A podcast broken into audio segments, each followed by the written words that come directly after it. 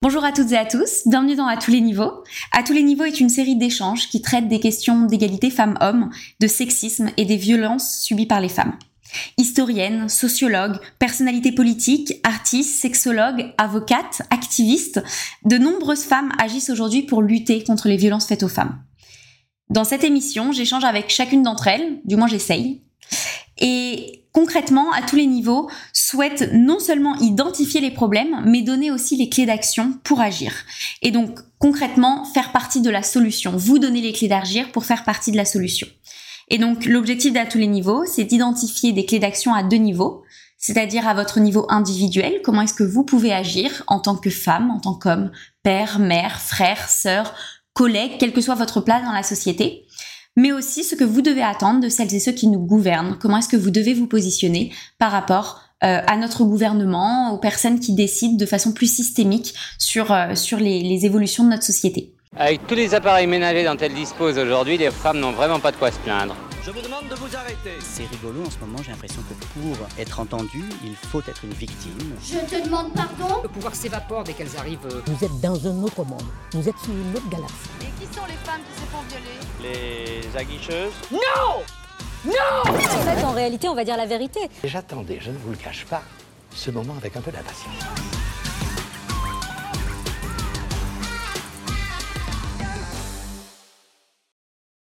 Et donc pour ce, pour ce nouvel épisode, nous allons parler du fléau des violences sexuelles et définir comment nous pouvons agir à notre niveau, à tous les niveaux, face à ce fléau. Et pour cela, nous allons échanger euh, avec... euh, alors, je prends le livre quand même. Nous allons échanger avec Violaine de Philippi Sabat. Bonjour. Bonjour, merci de me recevoir. Avec plaisir. Donc, Violaine, vous êtes autrice, avocate, militante féministe. Vous êtes même qualifiée en 2022 par l'université Panthéon-Sorbonne de figure actuelle du féminisme français. Et surtout, vous êtes autrice du livre Classé sans suite, qui est paru donc en septembre 2023 aux éditions Payot. Donc, Classé sans suite, les femmes victimes de violences face à la justice. Et donc, dans cet épisode, euh, pour parler justement du fléau des violences sexuelles et de la façon dont on peut agir pour lutter contre, contre ces violences, on, va euh, revenir sur quelques éléments de contexte avant de, de vous poser des questions. Euh, premièrement, donc, pour un petit peu avoir les chiffres en tête, euh, l'Observatoire national des violences faites aux femmes recense euh, certains chiffres assez euh, horrifiants. Notamment donc en 2019 en moyenne, le nombre de femmes qui au cours d'une année sont victimes de violences physiques et ou sexuelles commises par leur conjoint ou ex-conjoint est estimé à 213 000 femmes. Et parmi ces femmes, seulement 18% déclarent avoir porté plainte. De la même façon, pour les femmes euh, qui sont au cours d'une année victimes de viol et qui sont estimées sur cette même année à 94 000 femmes, on n'a que 12% euh, des victimes qui ont porté plainte. Et ça, c'est sans revenir sur évidemment aussi euh, les euh, les femmes qui subissent des mutilations des mutilations pardon sexuelles. Donc en 2010, on était à 125 000 femmes. Et en France, il faut aussi savoir qu'un enfant est agressé sexuellement toutes les trois minutes. C'est au total 160 000 euh, enfants qui subissent des violences sexuelles chaque année. Et là, on parle euh, filles, garçons, de tout âge, de tous milieux sociaux, euh, qui peuvent être victimes de, violences sexuelles. Et donc, face à ce, à ce constat, on, on a en plus de ces chiffres complètement horrifiants le, pourcentage de, de, de condamnation qui est euh, aussi désolant. Donc seulement 1% des viols aboutissent à une condamnation et 80% des plaintes des femmes pour violence dans le cadre conjugal sont classées sans suite par manque d'investigation. C'est ce sur quoi vous revenez dans votre livre. Et donc, face à ce fléau des violences sexuelles subies par les femmes, on va essayer de revenir dans cet épisode pour comprendre déjà, dans un premier temps, mais aussi identifier comment est-ce qu'on peut agir euh, en tant que proche de, de, de femmes victimes de violences euh, et aussi ce qu'on doit attendre de, de notre société, de notre système judiciaire. Alors, on va commencer les questions. donc, une fois qu'on a fait ces éléments de contexte euh, pas très réjouissants, on va revenir sur quand même un, un point qui est donc Vous en parlez dans votre livre, au début de votre livre, sur la libération de la parole des femmes. Euh, vous revenez notamment euh, sur euh, le mouvement MeToo qui a aidé à libérer euh, à libérer cette parole. Mais bon, finalement, les, les chiffres qu'on vient de citer euh, juste avant sont quand même vont un peu à l'encontre de cette libération de la parole, puisqu'on a 12% des, des, femmes qui sont victimes de viol qui portent plainte, 18% des femmes qui sont victimes de violences conjugales qui portent plainte. Donc, on est quand même sur un, des niveaux encore assez faibles. Donc Ma question, ma première question, elle est un peu, un peu générale, mais c'est pourquoi? Pourquoi est-ce qu'on a ces chiffres-là qui sont si faibles euh, de, de, de, de, femmes qui portent plainte? Alors effectivement, c'est un point très intéressant, c'est-à-dire que euh, le système finalement n'a pas suivi euh, le mouvement de libération de la parole, puisque c'est vrai qu'aujourd'hui c'est moins difficile de, de, parler.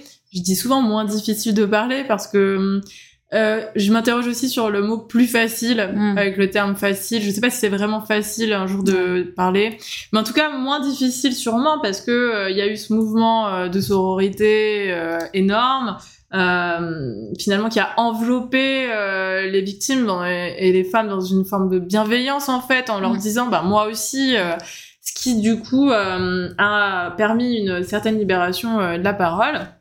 Mais malheureusement, notre système euh, juridique, mm. plus judiciaire, je dirais, le système judiciaire, euh, là je vise donc euh, les institutions euh, comme les tribunaux, comme les parquets, comme les commissariats, donc on va dire dans l'application en fait de nos mm. règles, le système judiciaire, lui, n'a pas suivi ce mouvement de libération de la parole et ne s'est pas adapté en fait, n'a pas encore eu le temps aussi peut-être de réagir et, et, de prendre la mesure euh, de euh, ce qui se passe euh, avec cette libération de la parole. Et donc, mine de rien, plus de plaintes, même si effectivement, ça reste des taux très bas par mm. rapport à, la réalité des agressions. Oui, parce que finalement, on a beaucoup de femmes qui parlent, mais pas forcément, enfin, qui, qui expriment, qui dénoncent, mais pas forcément qui vont jusqu'à l'acte de porter plainte.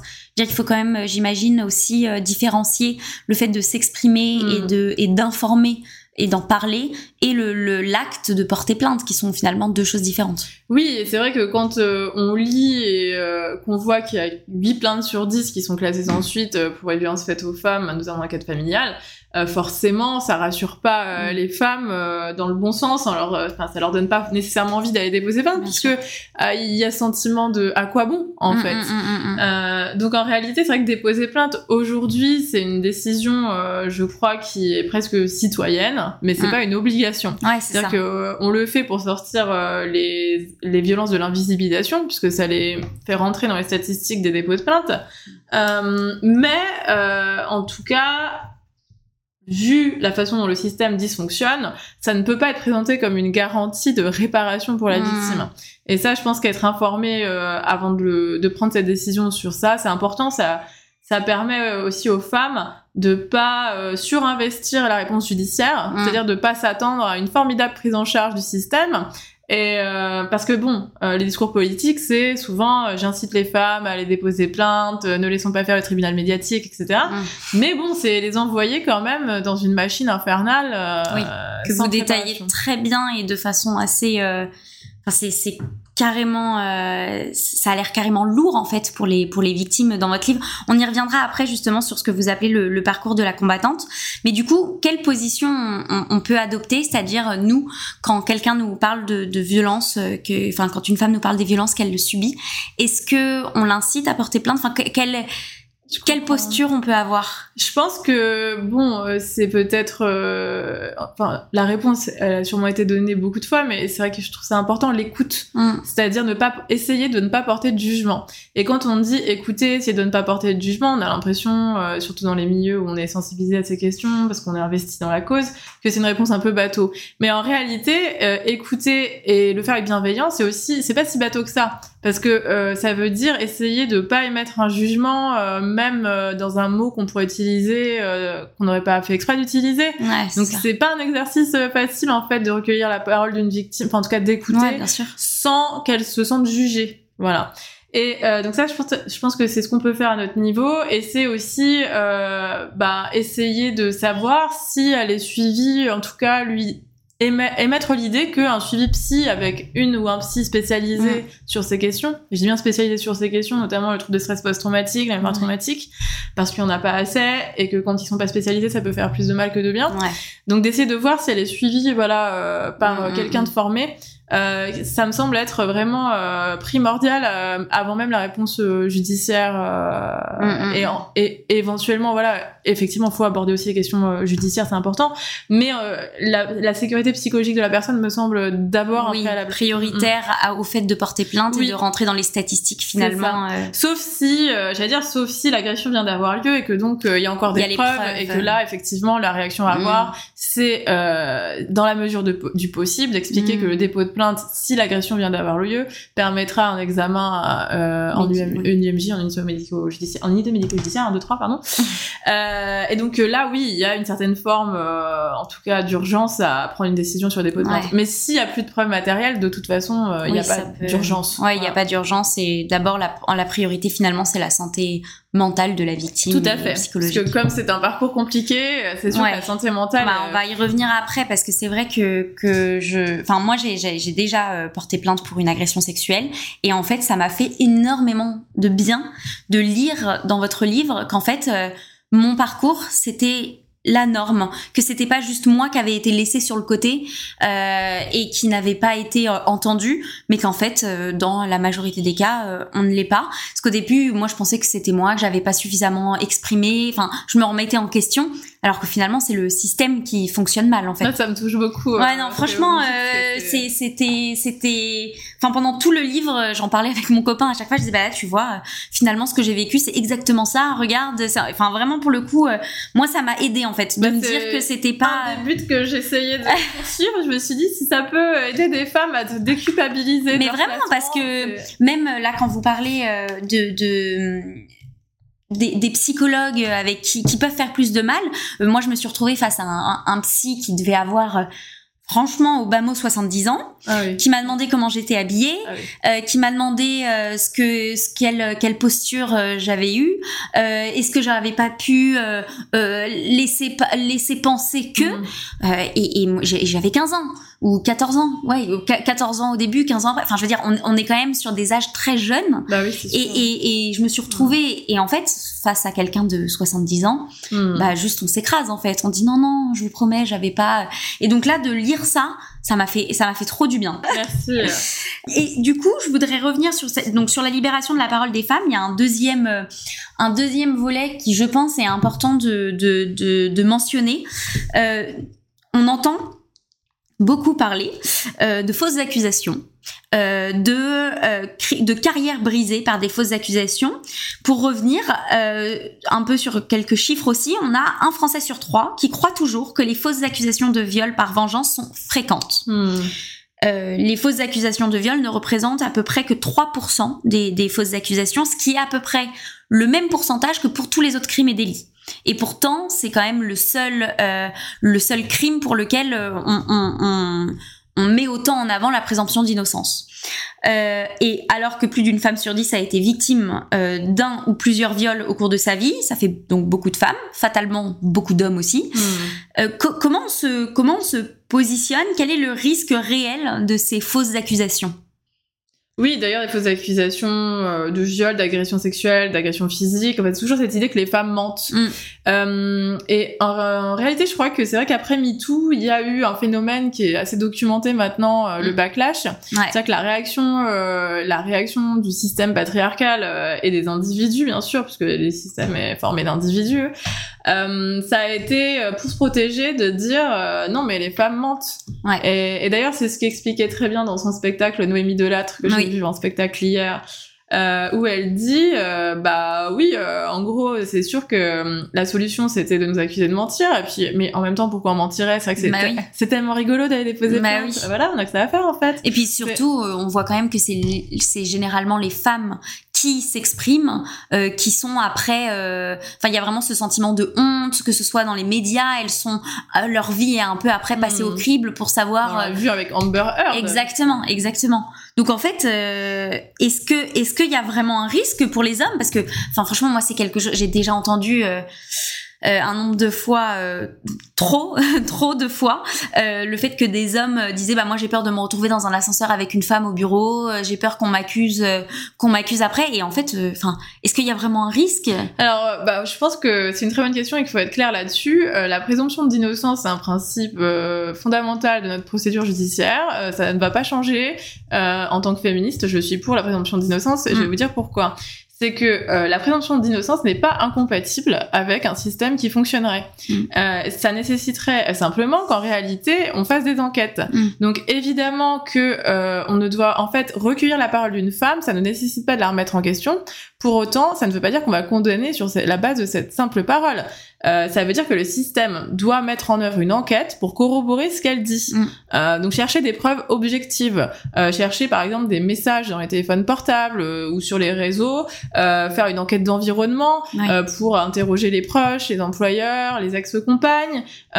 donc en fait, c'est certes la présomption d'innocence existe et en ça, je veux dire, c'est pour ça que je, je, comprends pas ce délire qui consiste à dire que toutes les féministes veulent abolir la présomption d'innocence. C'est faux.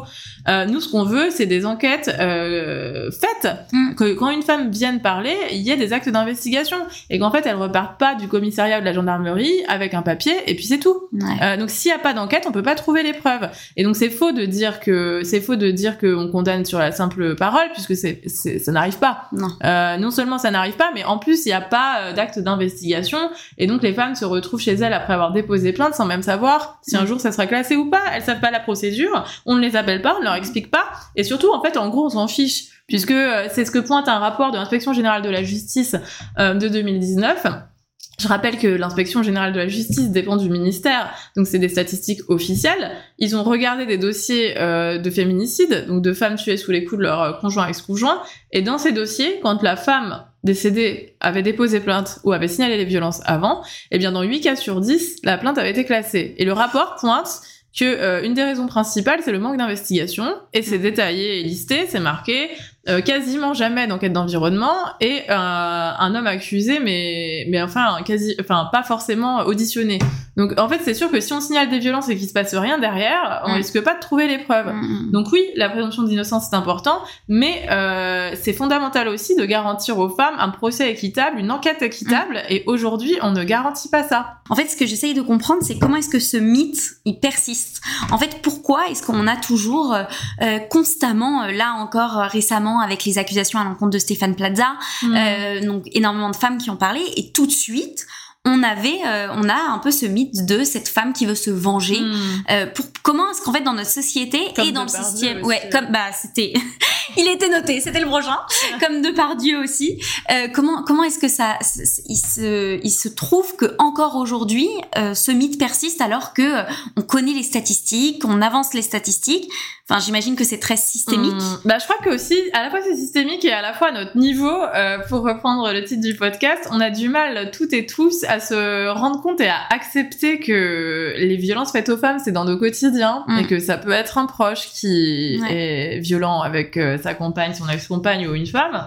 Et en fait, c'est quand euh, finalement quand l'opinion publique euh, va être un peu va être attendrie par un homme accusé qui dit qu'il a absolument rien fait et oh le pauvre c'est aussi parce que euh, dans l'imaginaire collectif, ça permet de se protéger mm. et de se dire, euh, bah oui, parce qu'en fait, les femmes mentent. Donc si nous-mêmes, on, on assiste, ou en tout cas qu'on a des soupçons sur de la violence, euh, qu'elle soit sexuelle, psychique ou physique, on va, ça, ça, nous rassure parce que du coup, on va se dire, ah, mais en fait, c'est vrai qu'elles exagèrent. Donc, et donc, en fait, tout ça, bah, rassure et donc, on a du mal à, à remettre en question nos, nos perceptions, nos habitudes. Mm. Euh, donc je, pense que c'est pour ça que euh, l'idée que les femmes mentent est aussi a aussi a, autant la cote, c'est que comme enfin ça évite aux personnes de se remettre en question à leur niveau et de voir comment aussi nous on peut agir mmh. quand euh, on a un proche ou une connaissance euh, dont on suspecte un comportement euh, soit euh, pénalement répréhensible, soit même sur des questions qui parfois relèvent pas forcément du droit pénal, mais qui ont des comportements inadaptés et misogynes. Ouais, complètement. et ne pas se remettre en question, ben c'est faire perdurer le système à notre niveau. Exactement. Et encourager aussi ce système, que ce soit par les remarques sexistes et misogynes, mais aussi le, le, le, vocabulaire utilisé quand on parle de sexualité qui finalement encourage ces violences. On reviendra sur euh, ce vocabulaire dans un autre épisode. Mais euh, ma dernière question sur ce sur ce sujet, c'est bon. Alors là, je, je, vais je vais un petit peu m'avancer en parlant un peu de mon positionnement, mais ça m'intéresse énormément d'avoir euh, votre avis en tant qu'avocate. Euh, J'ai pris le parti de croire systématiquement les femmes qui s'expriment. Euh, compte tenu des statistiques, on a 97% des, des femmes qui disent la vérité et 3% euh, des femmes qui potentiellement mentent. Donc en fait, euh, je me dis bah voilà, je me range du côté des statistiques, je vais croire systématiquement les femmes parce que c'est tellement difficile de, de, parler de violences euh, subies, que ce soit sexiste ou sexuelle. Euh, voilà, je suis un peu de, de j'ai pris un peu ce parti qui peut être considéré comme extrême hein, par euh, certains ou certaines. Mais est-ce que selon vous, on doit croire justement systématiquement les femmes? Que quelle position euh, en tant qu'avocate vous avez, mais aussi en tant que féministe, parce que j'imagine que c'est pas forcément, enfin, vous vous Hmm. positionnez pas forcément de la même façon euh, dans le cadre de vo- vo- votre travail euh, quand vous défendez des femmes ou, ou des hommes euh, que euh, en tant que militante féministe. Bah, effectivement, euh, alors un classement sans suite ne veut pas dire que la personne euh, mentait. Euh, et pourtant, euh, c'est beaucoup utilisé euh, dans le vocabulaire, dans les idées, euh, de- faire passer un message comme quoi ah ça a été classé, il est innocent. Les, les hommes accusés sur les réseaux, euh, souvent c'est ce qu'on voit. J'ai été innocenté. Bah non, en fait, euh, quand c'est classé sans suite, si c'est classé pour manque de preuves, euh, ça veut dire que la justice constate que euh, elle, elle n'a pas su établir qui disait la vérité. Ça, c'est quand c'est classé pour euh, infraction insuffisamment caractérisée. Donc ça veut dire que finalement, la, la justice échoue à établir la vérité. Mm.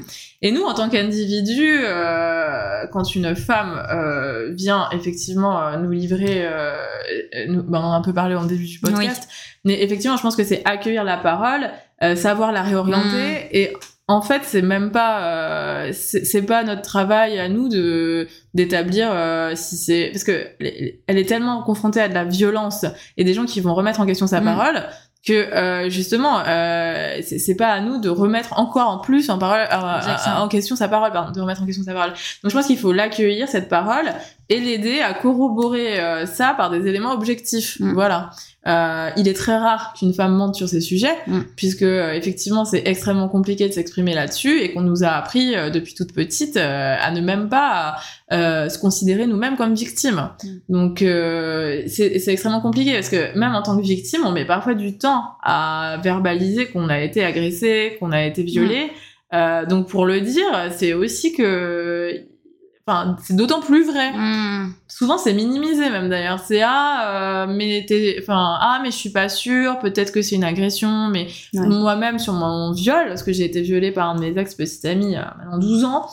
Euh, je sais que j'ai pas mis le mot viol dessus. Mm. Et la psy de l'université m'a dit euh, ah mais vous mettez pas le mot viol dessus, vous êtes sûr que c'est un viol? C'est pas à moi de lui dire en fait. Ouais, c'était à elle de, vous dire. elle de Ouais. et donc de mais comme il y a ce phénomène aussi de minimisation et puis on veut pas prendre trop de place et puis on se remet en question enfin tout ça qui nous conditionne si en plus la personne en face elle nous défonce enfin et qu'elle Oui, nous oui. remet en question bah, forcément la victime elle va se dire euh, de la même manière qu'on on se remet en question quand euh, un dossier est classé en se disant ah, c'est ma faute si c'est classé Mm. j'ai pas été comme ci j'ai pas été comme ça euh, la victime elle, elle arrivera jamais à avancer dans sa vie euh, si, si la société ne l'y aide pas en fait Justement, ça fait une parfaite transition sur le parcours des femmes justement et le, et le manque de preuves. Euh, vous revenez dans votre livre sur ce parcours que vous qualifiez de parcours de la combattante. Euh, donc trop peu de femmes portent plainte euh, aujourd'hui, mais lorsqu'elles le font, le parcours est finalement insoutenable. Euh, c'est vous revenez dans votre livre sur l'état des lieux justement édifiant du tunnel infernal que constitue le parcours des femmes victimes de violences depuis le dépôt de plainte jusqu'au classement, Mm, mm. généralement sans suite. Et donc, euh, vous parlez de ce, ce parcours de la combattante, mais vous livrez aussi des extraits en fait de, de de questions de la part de fonctionnaires de police tels que, et là je cite votre livre, comment n'avez-vous pas pu vous retirer au moment de l'acte? Donc on est quand même sur des questions qui sont effrayantes euh, à des personnes, euh, à des femmes victimes de, de violences. Vous parlez aussi des expertises médicales en unité euh, médico-judi- médico-judiciaire, pardon, qui peuvent être aussi euh, compliquées à gérer pour Mm. les victimes. Euh, quand, en fait, qu'en est-il et, et que doivent enfin, à quoi doivent s'attendre les, les femmes qui portent plainte? Alors la première étape effectivement euh, c'est le dépôt de plainte qui peut se faire soit en commissariat en, genda- en gendarmerie mais aussi par lettre recommandée euh, adressée euh, au, au tribunal judiciaire. Maintenant il faut savoir que quand on adresse un courrier pour porter plainte de toute façon on va être réauditionné au- en commissariat en gendarmerie donc c'est pas une solution miracle. Mhm. euh, ça peut permettre de poser les choses sur papier, mais bon, généralement, moi je vais vous dire dans les dossiers que j'ai vus où ça avait été fait par courrier, ce qui m'est déjà arrivé de faire aussi pour des femmes que j'accompagnais, euh, arriver au commissariat en gendarmerie pour être auditionné. En fait, ils avaient même pas lu le dossier, donc bah, ils sont débordés. Je veux bien l'entendre, mais à un moment, euh, faut aussi avoir un minimum de conscience professionnelle sur ce type de d'affaires. C'est en fait, c'est c'est pas considéré comme si grave finalement. Euh, donc voilà, la première étape c'est le dépôt de plainte. Euh, ensuite, il faut savoir que bah, après le dépôt de plainte se passe souvent plusieurs semaines voire mois sans nouvelles, et parfois on n'en a jamais. Euh, C'est-à-dire qu'on n'est même pas informé que ça a été classé, et c'est la victime en téléphonant et en essayant de se renseigner qui va finir par le savoir, ce qui est extrêmement violent.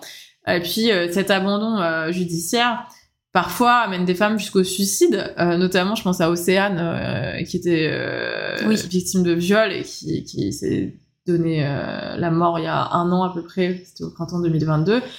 Et ses parents ont expliqué que euh, effectivement, elle avait jamais eu de nouvelles de ses plaintes. Euh, et évidemment que du coup, l'État porte une responsabilité dans ces dans décès parce que mm. laisser les femmes sans nouvelles de leurs plaintes, c'est terrible. Donc c'est malheureusement le, le cas général, partir après avoir déposé plainte et ne pas savoir ce qui va se passer. Et mm. souvent il se passe rien. C'est aussi pour ça que j'ai écrit ce livre, c'est pour mettre en lumière l'enquête préliminaire et euh, les phases qui sont censées s'y dérouler, euh, parce que souvent euh, mes consoeurs et mes confrères, à juste titre, disent qu'il y a de plus en plus d'audience au tribunal correctionnel pour violence, etc.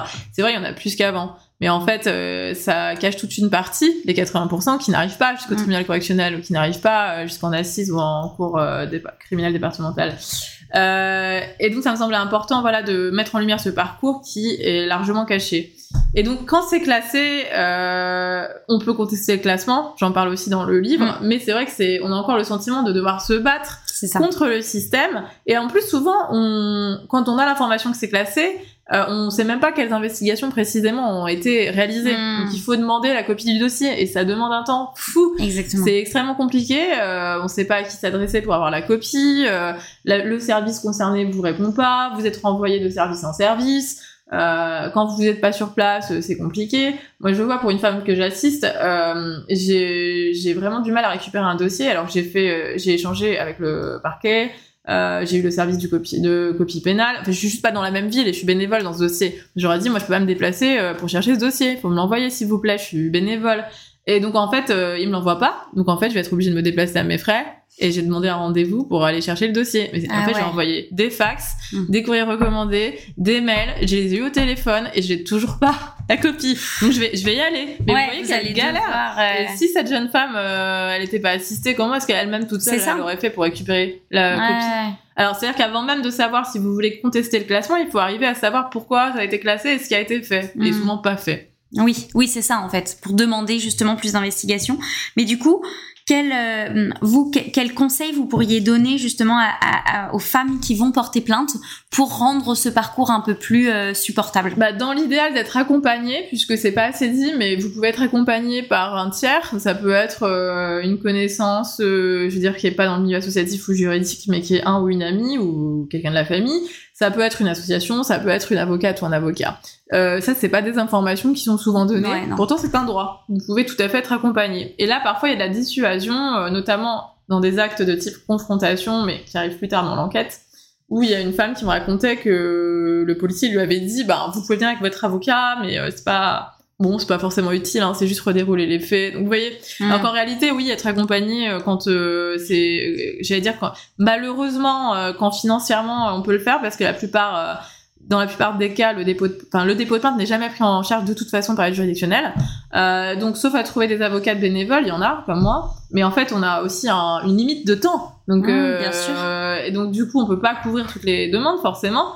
Euh, donc ça nécessite euh, aussi de, de payer, euh, ce qui est pas normal. Ça c'est une mesure aussi que je demande dans mon livre, c'est-à-dire la prise en charge systématique par l'État euh, des frais d'avocat ou d'avocate dès le dépôt de plainte et sans condition de revenu pour les violences faites aux femmes, puisque c'est une euh, un problème systémique généré par notre exactement. société. Mais aussi il y a, y a un point sur lequel vous revenez, vous vous parlez d'autres modèles qui existent, mm. justement qui rendraient finalement ce parcours euh, un peu plus un peu plus gérable pour les femmes qui vont qui vont porter plainte.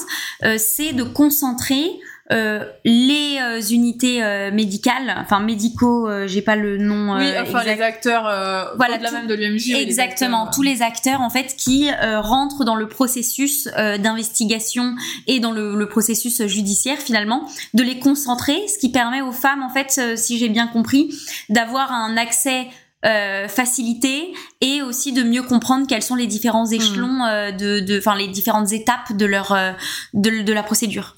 Oui, alors euh, moi ce que je recommande dans l'idéal, c'est la création de juridictions spécialisées, c'est-à-dire des tribunaux spécialisés sur les violences faites aux femmes, en élargissant le modèle espagnol, parce qu'en Espagne il y a des tribunaux pour violences intrafamiliales.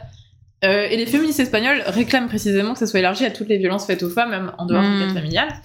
Euh, ça avait été mis sur la table euh, fin de l'année dernière. Éric Dupont-Moretti avait dit que ces juridictions ne coûteraient pas plus cher en débat parlementaire, donc euh, comprendre que c'était euh, largement faisable, euh, c'était une question de réorganisation. Puis après, Aurélien Pradier, en décembre de l'année dernière, qui est un député LR, avait déposé une proposition de loi pour créer des juridictions spécialisées à l'Assemblée nationale bon, elle était euh, pas assez développée euh, et il y avait sûrement des choses à redire dessus, mais en tout cas, il avait déposé cette euh, proposition. Mm. Et le gouvernement ensuite et l'REM donc a dit attendons notre rapport sur le sujet pour savoir si c'est vraiment la bonne solution. Et des parlementaires qui ont été envoyés en Espagne pour voir comment ça fonctionnait là-bas ont fait un rapport où elles ont conclu que euh, en réalité le modèle espagnol était difficilement transposable et qu'il faudrait plutôt passer par des pôles spécialisés dans les tribunaux existants et, et plus former euh, les acteurs. Ça c'est vrai de toute façon. Oui, ça, En fait, ça, ça, on peut pas dire que c'est mauvais. Former les acteurs, oui, évidemment. Créer des pôles spécialisés, bah oui, si on peut faire que ça. Mais en fait, les tribunaux spécialisés en eux-mêmes serait une mesure beaucoup plus euh, impactante et dire qu'on ne peut pas le transposer en France, c'est faux. Parce qu'on a déjà des juridictions spécialisées. Exactement, c'est ce sur quoi vous revenez dans votre livre à un moment.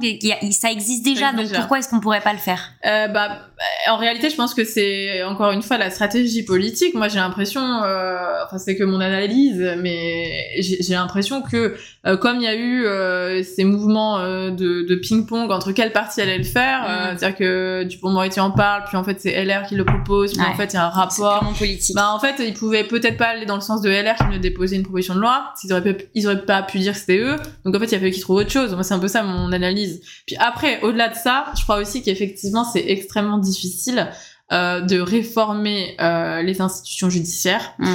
Euh, le syndicat des magistrats s'est positionné contre, enfin un des syndicats de la magistrature s'est positionné contre la création de juridictions spécialisées, en pointant notamment le fait que ça allait être désorganisé. Euh, et qu'on pouvait le faire autrement. Donc voilà, on est sur des professions euh, qui ont des ordres, qui ont mm. une tradition judiciaire lourde, et réformer des professions réglementées sans avoir la moitié de la profession dans la rue, c'est compliqué.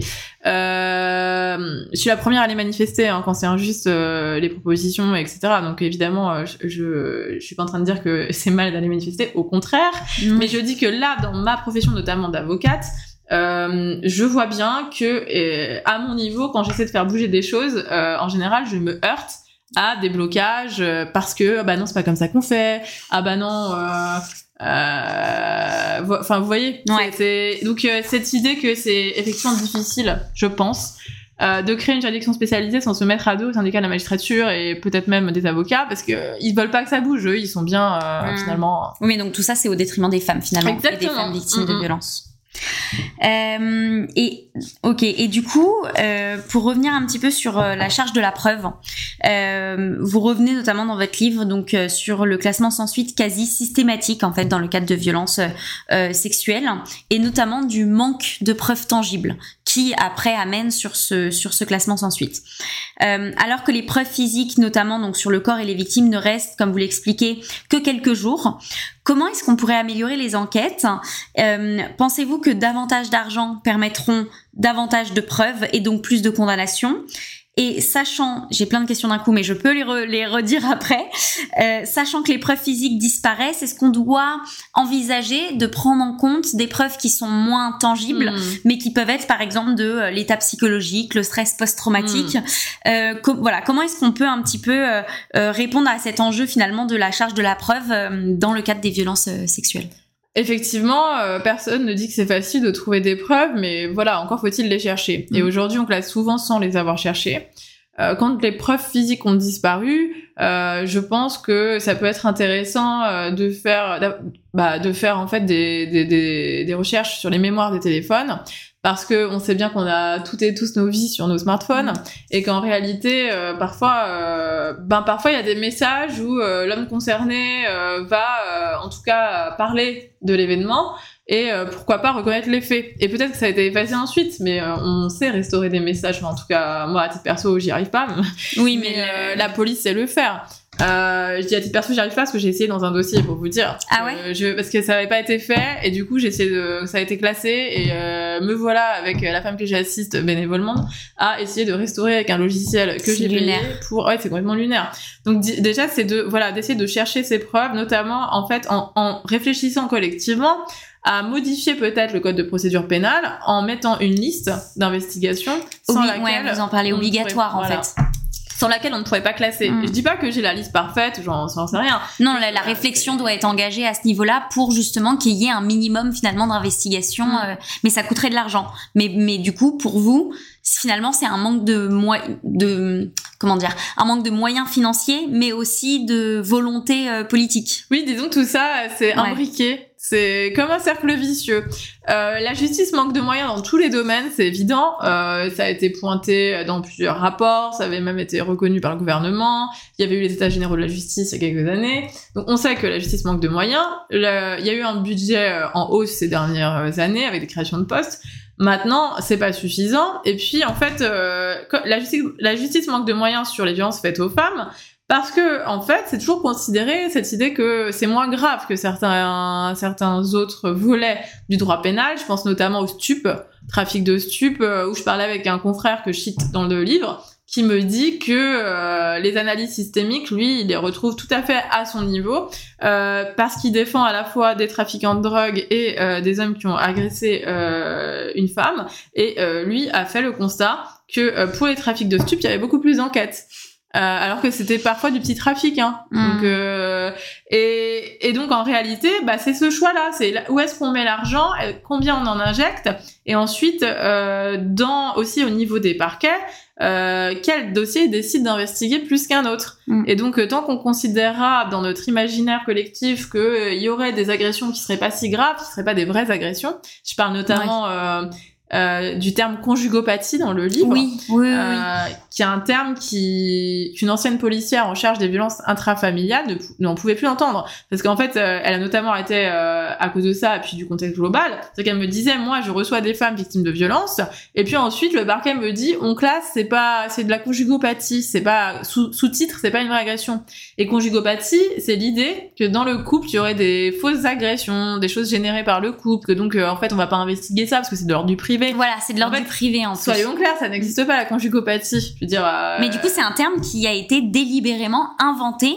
par euh, les services de police. Alors peut-être pas par la police précisément, je sais pas qui l'a utilisé en premier, mais oui, c'est utilisé dans le jargon par les parquets, les policiers et même les experts. Parce que du coup, euh, après que j'ai publié ce livre dans un rapport d'un expert psychiatre, la première ligne du rapport, j'ouvre la pièce et c'était marqué contexte de conjugopathie. Comme pour dire, bon, alors le déroulé, je vais vous expliquer ce qu'elle m'explique, mais euh, bon, sachez quand même qu'il y a un parti pris dès le début, en bah fait. Voilà, c'est ça.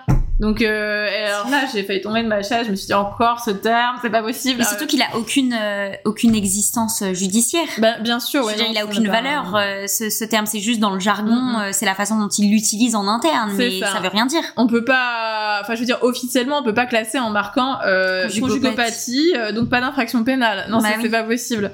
Mais donc, ça veut dire que effectivement, ce qu'elle me disait, donc cette ancienne policière en charge des violences intrafamiliales, c'est que ça orientait là où euh, le parquet allait décider de dire à la police de faire euh, des investigations et là où il n'y en aurait pas. Ouais, ok. Donc en fait, euh, on en vient à encore une, finalement une orientation presque politique, enfin de volonté derrière de réorienter et, qui est encore une fois dommageable pour les pour les femmes. Qu'est-ce qui fait euh, donc il y a évidemment ce processus d'investigation supplémentaire qui serait nécessaire, mais qu'est-ce qui fait qu'un dossier a des chances de donner lieu à une condamnation? En termes de, de, de preuves qui sont euh, tangibles et qui sont euh, supposément accepté par les par les par le système judiciaire Bah actuellement et dans notre système sexiste, ça va être un dossier où on a tous les stéréotypes euh, sexistes en fait. Donc finalement, euh, avec de grandes guillemets, la vraie victime et la vraie agression avec Ouais. des guillemets, ouais, bien sûr. Donc euh, ça va être le dossier où la femme va être agressée sur un parking, euh, puis euh, violée par plusieurs hommes qu'elle connaît pas ou qu'elle connaît depuis euh, quelques semaines. Et ça, typiquement, bah, c'est un dossier que j'ai plaidé en cours départemental, euh, en cours criminel départemental l'année prochaine, a priori, puisque l'instruction est presque finie. Euh, et donc euh, là, on a tous les stigmates en fait Ouais. de ce qui est là les. En fait, comme ça met en, en, en cause finalement euh, l'idée, enfin ça ne remet pas en cause l'idée qu'on se fait de la victime et de l'agression, Mm. c'est-à-dire que ça arrive pas dans le cercle privé. Et puis on peut considérer que, ah, enfin, en tout cas, la justice tend à considérer, ah bah elle l'avait pas cherché, enfin. Et quoique on lui a quand même demandé bien sûr euh, son niveau d'alcoolisation, etc. Bien sûr, enfin voilà. Euh, donc, donc toujours le comportement de la victime. Mm. Mais bon voilà, ce genre de dossier a des chances, oui, d'être jugé un jour. Bah typiquement, celui-ci ira jusqu'à la juridiction. Ouais, Après, donc c'est les euh, stéréotypes sexistes Mm. qui permettent euh, là à l'avantage de la victime de mener à bien euh, parce que ça remet pas en cause finalement tous les hommes de notre société, ça remet en Mm. cause qu'une minorité d'hommes qui sont déviants euh, et, et pas euh, tous les hommes de nos cercles Oui, alors qu'encore une fois, pour les viols, c'est euh, moins de... Enfin, dans 9 cas sur 10, euh, c'est quelqu'un qu'on connaît. Et donc, euh, finalement, ce dossier, c'est un cas sur 10. les violences sont en majorité commises dans les cercles familiaux. Mm, mm. Euh, ce qui est extrêmement difficile pour la justice, c'est d'y pénétrer, de pouvoir avoir euh, davantage d'é- d'éléments. Comment est-ce que la justice peut permettre, par quels éléments tangibles justement, on peut chercher euh, dans le cadre de, de, violences euh, dans l'intimité Bah, je pense qu'il y a aussi l'enquête d'environnement. Et là, encore une fois, on peut agir à notre niveau. C'est-à-dire que quand on est interrogé euh, par la police, voilà, ne pas minimiser ce qu'on a entendu Ouais. chez les voisins. Enfin, il y a, je regardais un documentaire avec des étudiantes à qui je donne des cours qui vont être auxiliaires auxiliaires de puériculture. Euh, et donc, on regardait un, un reportage sur les violences faites aux femmes et il y avait euh, en caméra cachée la réaction euh, des voisins dans le cadre d'une enquête d'environnement. Et euh, c'était de dire non, bah oui, quelquefois j'entends des cris, mais bon, vous savez, enfin c'est normal, ça arrive. Enfin, mais des petits cris, enfin ils minimisaient en fait. Ouais. Non, c'est pas des.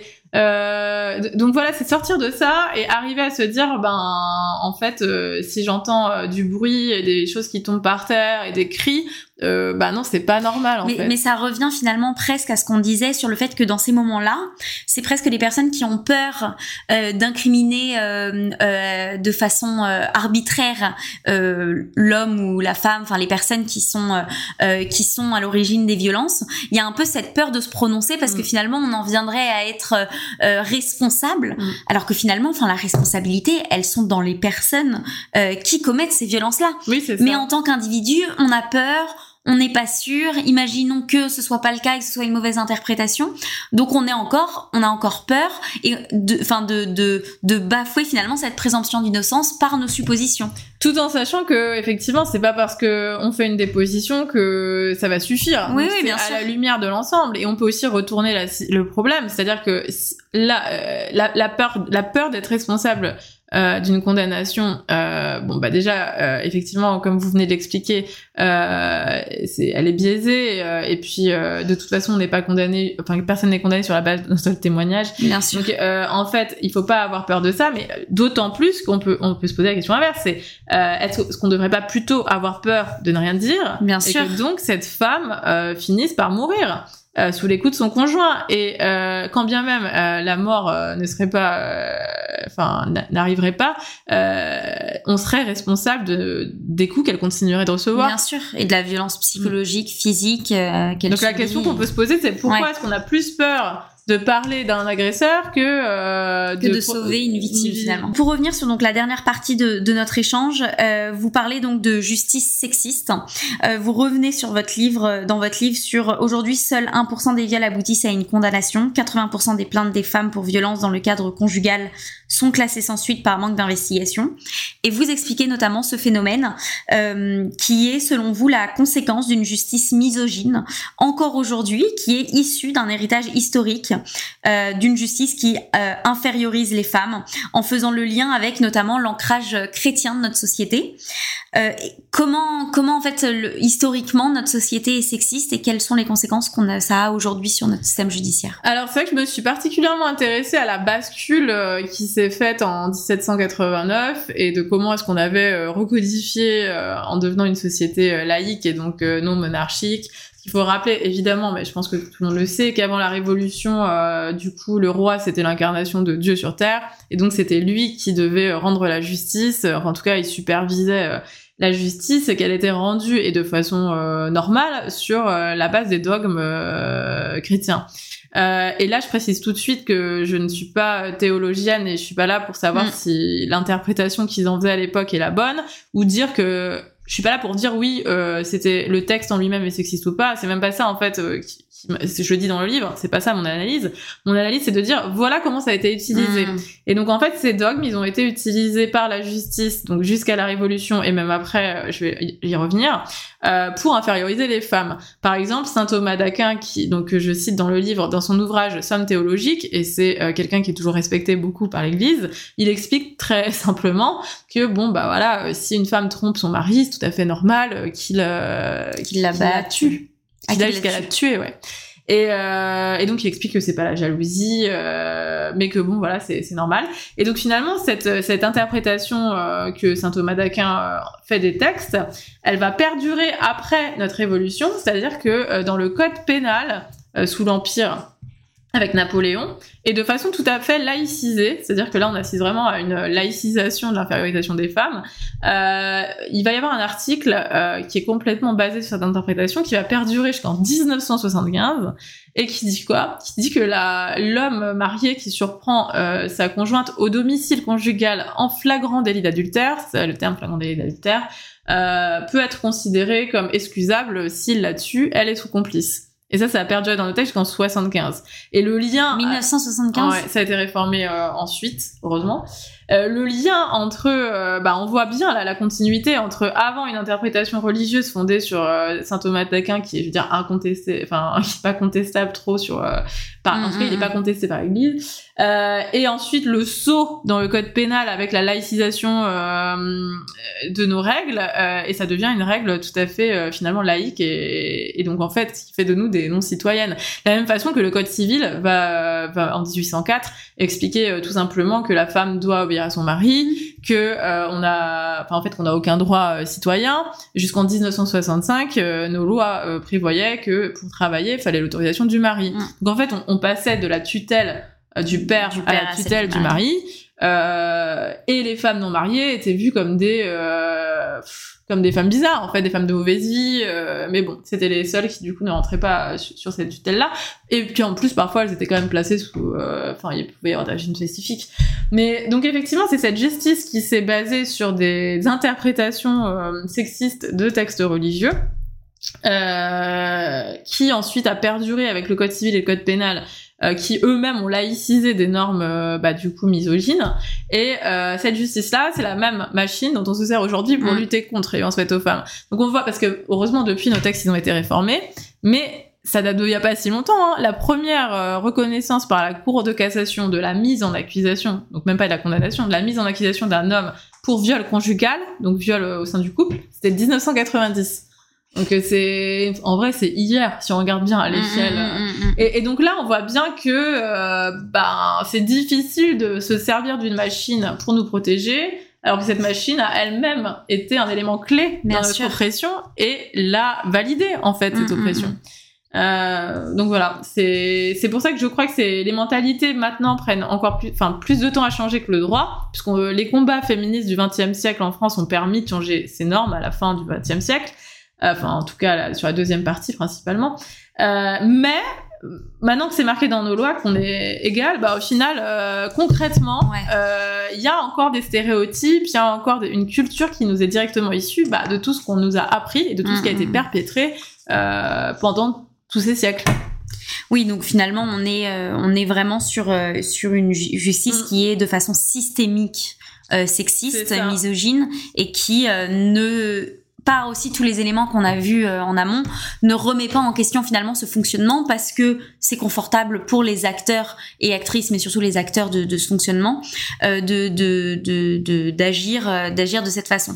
Et peut-être juste euh, parce que je, je, ça me paraît important, j'ai précisé dans le livre à, à cette fin, c'est que je veux pas stigmatiser une religion plus qu'une mm, autre. Mm, mm. Là, je m'intéressais vraiment au système français, donc en fait qui s'est basé sur cette religion là. Mais maintenant et à titre global, je considère que toutes les interprétations religieuses se sont faites euh, dans l'histoire au détriment des femmes. Bien sûr. Justement, donc face à cette, euh, cette euh, cet héritage historique, il y a quand même un, un, changement dans les personnes qui, qui rendent justice et notamment les magistrats sont en majorité des femmes aujourd'hui. Ouais. 70% je crois, mais je j'ai pas. C'est vrai que c'est plus. c'est 60 ou 70. Mm. J'étais j'ai trouvé des chiffres différents, donc je ne m'avancerai pas sur sur ces chiffres-là, mais en tout cas c'est plus que la majorité.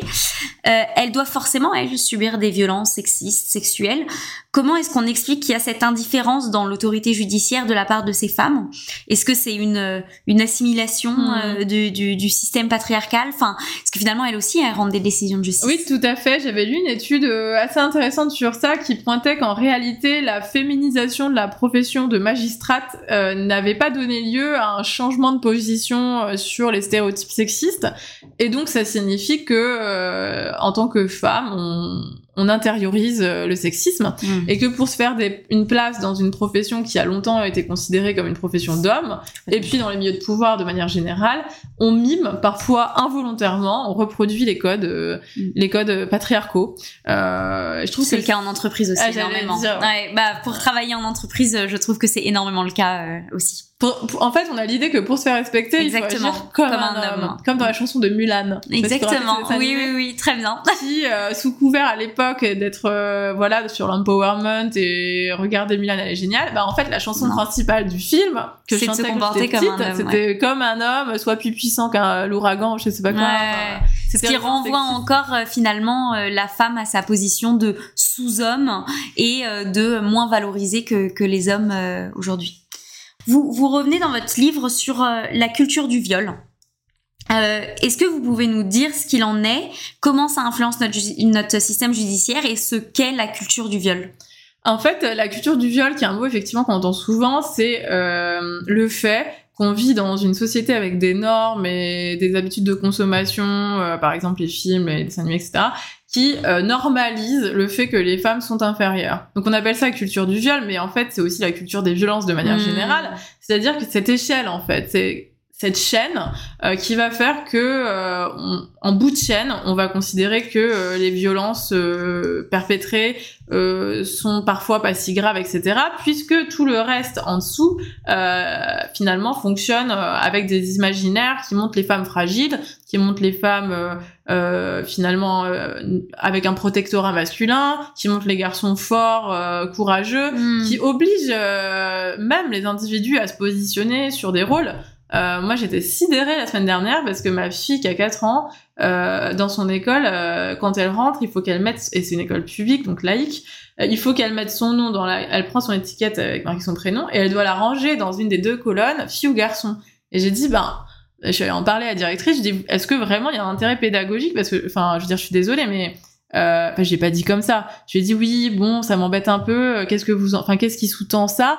Et elle me dit d'un air hyper agressif, mais vraiment. Eh ben parce qu'en maternelle, on a toujours fait ça, et il faut qu'ils sachent s'ils sont une fille ou un garçon bah je pense qu'à 4 ans à 5 ans de toute façon euh, ça a pas d'impact. c'est c'est c'est c'est avant tout des enfants. Bien et donc en fait je crois que ce qui ce qui ce qui est derrière ça c'est l'idée que chacun ou chacune doit être dans un rôle. Mm. donc et, ce, et donc les répondre aux stéréotypes de genre. Et j'en parlais avec euh, d'autres parents et alors, la plupart ils étaient pas du tout d'accord avec moi ce qui m'a inquiété d'ailleurs. Il y en a quand même qui m'ont dit que oui ils avaient vu comme moi en rentrant dans la classe que depuis qu'il y avait cette classification parce que elle n'y était pas au début d'année bah les garçons jouaient plus d'un côté de la classe au Lego et les filles étaient toutes entre elles. Bah forcément parce que du coup, on leur apprend qu'elles sont différentes. Ça veut dire on se met dans un groupe qui fait autre chose.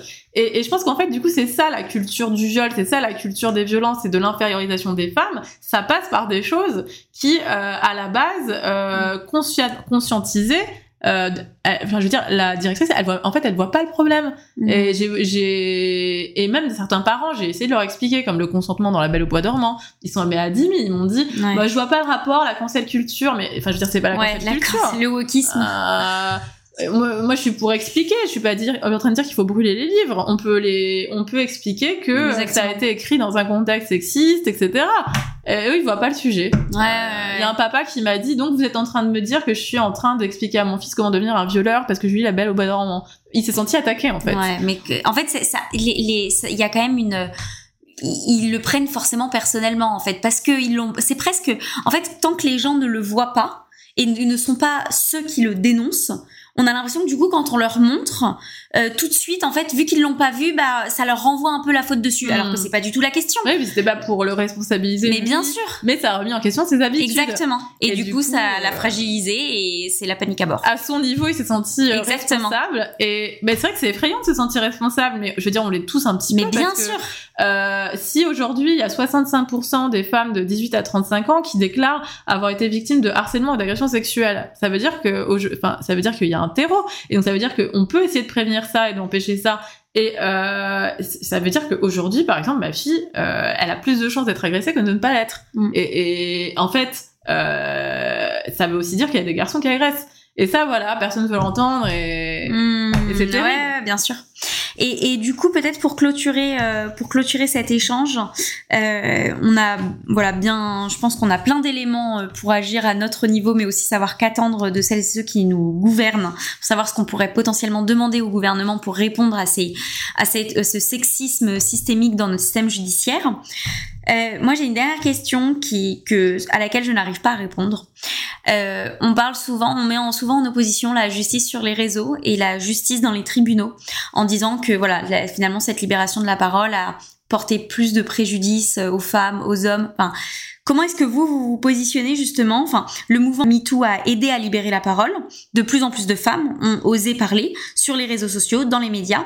Est-ce que vous considérez que ces accusations médiatiques ont leur place dans la quête de justice? Bah, c'est vrai que c'est pas un phénomène nouveau, c'est-à-dire que en réalité, utiliser l'opinion publique euh, comme levier pour lutter contre un système, ça a toujours été fait. Euh, notamment dans les années 70, euh, Gisèle Halimi utilisait beaucoup le relais médiatique sur les procès euh, qui ont servi ensuite à- au plaidoyer pour l'IVG, euh, pour reconnaître le viol comme un crime, etc. Mhm. C'est-à-dire que, en fait, quand on lutte contre un système, et donc quand on lutte contre un système judiciaire qui ne nous entend pas, euh, évidemment qu'on va pas euh, le faire uniquement grâce au système, puisqu'on est contre en fait. C'est-à-dire que moi aujourd'hui en tant qu'avocate, je devrais être avec le système, et pourtant je suis contre le système judiciaire. Je suis obligée de lutter contre le système tous les jours. Il ne m'accompagne pas, il n'accompagne pas les femmes victimes. C'est un combat. Et donc forcément que les acteurs de la société civile, dont les journalistes, sont euh, précieux utiles et je dirais même indispensables pour euh, que pour faire évoluer euh, ce système qui tant que tant que ce système sera un ennemi finalement pour les droits des femmes euh, évidemment qu'on est obligé d'utiliser d'autres leviers Euh, donc moi je suis euh, tout à fait pour euh, utiliser les médias pour sensibiliser euh, l'opinion publique et les réseaux sociaux qui sont un formidable outil puisque ça permet à chaque personne de s'emparer euh, finalement de la possibilité de s'exprimer Mm. Euh, maintenant euh, et pour en revenir à la présomption d'innocence ça ne veut pas Ouais, dire que je ma suis question. euh, je ne suis pas pour abolir la présomption d'innocence. Euh, je suis pour que euh, on prenne au sérieux les femmes quand elles parlent et que du coup on les accompagne sérieusement dans la recherche de preuves pour corroborer ce qu'elles disent, pour aller vers une condamnation. Alors qu'aujourd'hui, comme on part du principe qu'elles mentent, eh bien évidemment ça sous-tend aussi le fait qu'il n'y ait pas d'enquête. Oui, donc finalement, en fait, c'est la justice euh, sur les réseaux, c'est la conséquence d'une justice qui est mal faite et pas l'inverse. Enfin, je veux dire, Mm, c'est mm. pas euh, euh, nous en tant que femmes quand on parle dans les médias ou sur les réseaux qui sommes responsables de cette euh, de remettre en, en cause finalement cette présomption d'innocence. Mm. C'est plutôt la justice et le système judiciaire qui remet en cause la parole des femmes et du coup qui s'exprime ailleurs. Enfin, Mm. le rapport cause-conséquence est quand même vachement euh, différent. c'est qu'on ne nous écoute pas et c'est pas investigué. Mm. Donc euh, nous aussi, euh, il y a aussi le principe de procès équitable et de droit à la justice, quoi, Mm. qui n'est pas respecté. Et bizarrement, ça fait beaucoup moins parler que la présomption d'innocence. C'est-à-dire que les personnes accusées, les hommes disent ah la présomption d'innocence, la présomption d'innocence, mais est-ce qu'ils ont conscience trois secondes que du coup les femmes aussi peuvent dire bah moi j'ai droit à une enquête, je veux mon enquête. Je veux dire Mm. en droit pénal c'est un droit, c'est pas elle en tant que femme de rapporter les preuves, c'est à la justice de les chercher. Bien sûr. Donc euh, les principes euh, de la justice sont importants, mais il n'y en a pas un qui est plus important euh, qu'un autre. Bien sûr, exactement. Ok, bah écoutez, un, un, un grand merci pour cet Merci échange qui était euh, extrêmement riche. Euh, J'espère qu'il vous a aidé euh, toutes et tous à identifier des leviers d'action que vous pouvez mener à votre niveau. Euh, L'objectif étant évidemment de, de comprendre euh, la, la cause de ces de, de, de, ces problématiques hein, dans la justice française actuelle et de d'identifier des leviers pour pouvoir agir et pour pouvoir euh, améliorer notre système judiciaire pour une meilleure prise en charge des femmes euh, victimes de violences. Un grand merci euh, Violaine et euh, je vous souhaite une très bonne journée. Merci à vous aussi également bonne journée.